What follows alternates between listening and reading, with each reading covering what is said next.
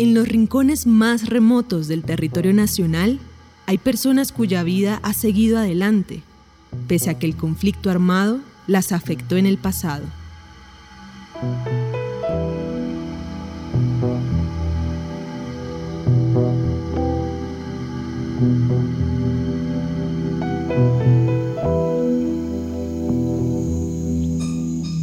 Sí, en algún momento sí el mono hoy se andó por las calles de mesetas.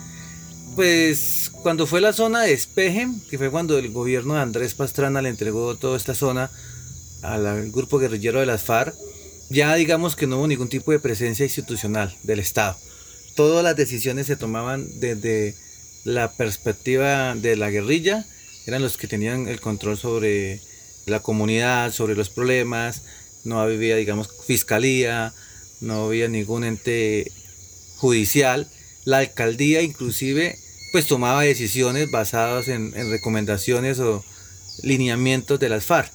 Había un, un punto de control a la entrada del pueblo y lógicamente que si usted iba a entrar al, municipio debía de ser una persona conocida o una persona que tuviera familiares acá que pudieran como abogar por usted y decir, bueno, él viene a trabajar acá a la zona, él es conocido. La Coalición Internacional de Sitios de Conciencia y Javeriana Estéreo Bogotá presentan la serie radial 50 vidas. El capítulo de hoy, crecer con la gente local.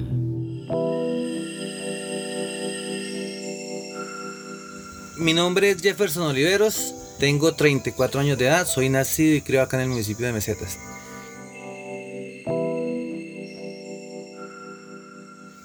Cuando usted está en una, en una zona roja, donde hay dos grupos armados, es muy difícil para el, civil, porque si usted no sabe vivir, cualquiera de los dos lo puede matar. Entonces, lo mejor que usted puede hacer es, si usted no va, no va a trabajar ni con la guerrilla ni con los paramilitares, de lo que usted mire, no hacer de cuenta que no miro nada. Y usted da cuenta que los paramilitares están matando a una persona o tal cosa, usted no puede ponerse a decir nada, porque ni a la fuerza pública ni a la guerrilla, porque pues ellos se van a dar de cuenta que usted fue el que vio y el que dijo. O al contrario, si la guerrilla pasó por acá eh, hace 10 minutos y llegó el ejército y dijo, venga, por acá no miro unos guerrilleros, no, yo no he visto nada. La desmovilización de las FARC en el 2016 trajo cambios a la vida de Jefferson Olivera y de los habitantes de la región. Se siente como, como una oportunidad para esos territorios porque la gente, como en su consciente, empieza a creer y a sentir de que ya al momento de la guerrilla recogerse y decir voy a entregar las armas y voy a comenzar unos diálogos con el gobierno, siente la gente que ya se puede venir a esos territorios nuevamente, que se pueden comprar fincas, que se puede hacer inversión social, que se puede hacer inversión privada. Y ya, la, o sea, digamos que en ese momento empieza a tener otros aires los pueblos, lógicamente con mucho temor.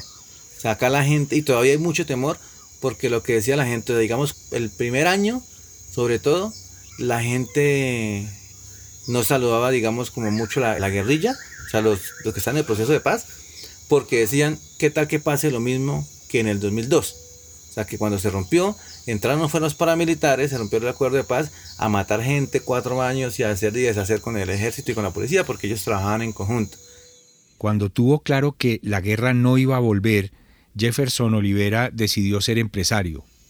Nos pusimos a estudiar un tecnólogo en guía turística y empezamos a mirar cómo nos explicaban que el turismo de naturaleza iba creciendo y que acá había mucho potencial, entonces decidimos con mis socios decir, venga, en vez de ser guías, ¿por qué no somos empresarios? Y más bien generamos como empleo. Y ahí fue donde decidimos comenzar a trabajar en el proyecto de una empresa. No teníamos plata, no teníamos sino solamente las ganas. Y, y no, pues Capital Semilla es el resultado del conflicto, desafortunadamente. Eh, a mi socio le mataron un hermano en el Cauca, es indígena. Fue un falso positivo y demandaron a, al Estado, ganaron la demanda indemnizaron a la familia y él me dice a mí pues que él no tiene nada más en la vida sino esos 15 millones de pesos, que si cree que el negocio funciona, yo le digo pues que yo creo que sí funciona, pero pues que yo ya había quebrado como 3, 4 negocios antes, pero que la plata era de él. Y él creyó en mí, le comentó a la señora de montar una empresa, la señora le dijo que no, que cómo se le ocurría, que compraba más bien unas vaquitas, y pues él como terco, no le hizo caso a ella, no me hizo caso a mí.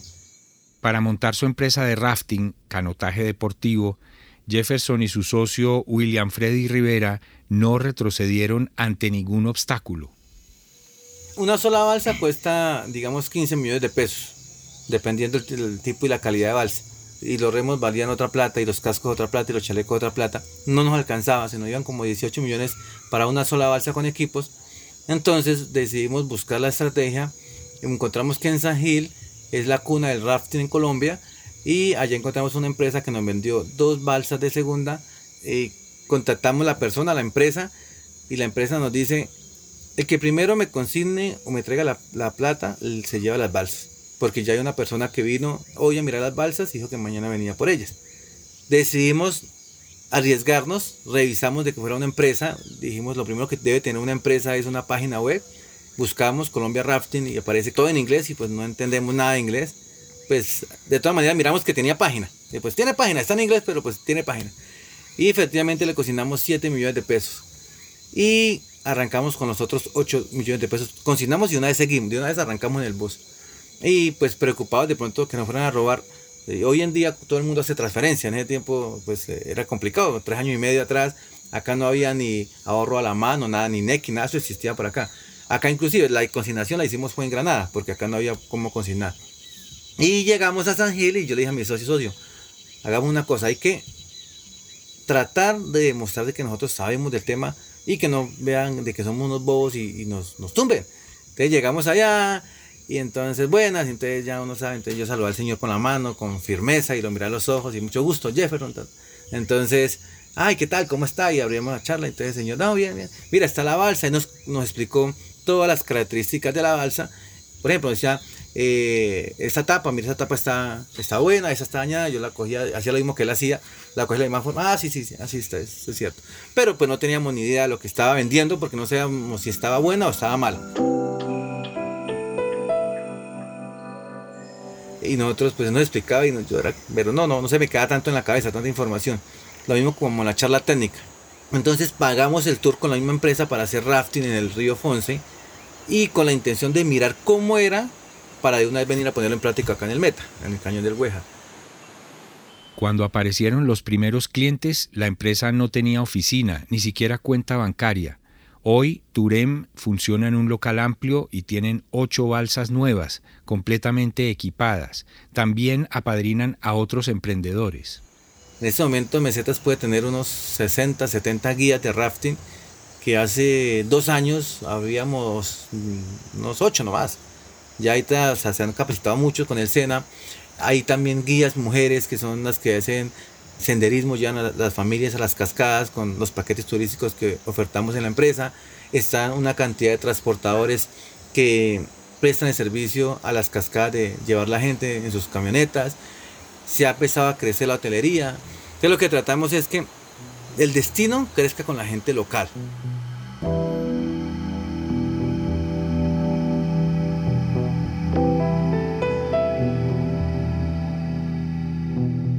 50 Vidas es una serie radial de la Coalición Internacional de Sitios de Conciencia y Javeriana Estéreo Bogotá. Libreto y dirección José Vicente Arismendi. Postproducción Laura del Sol Daza.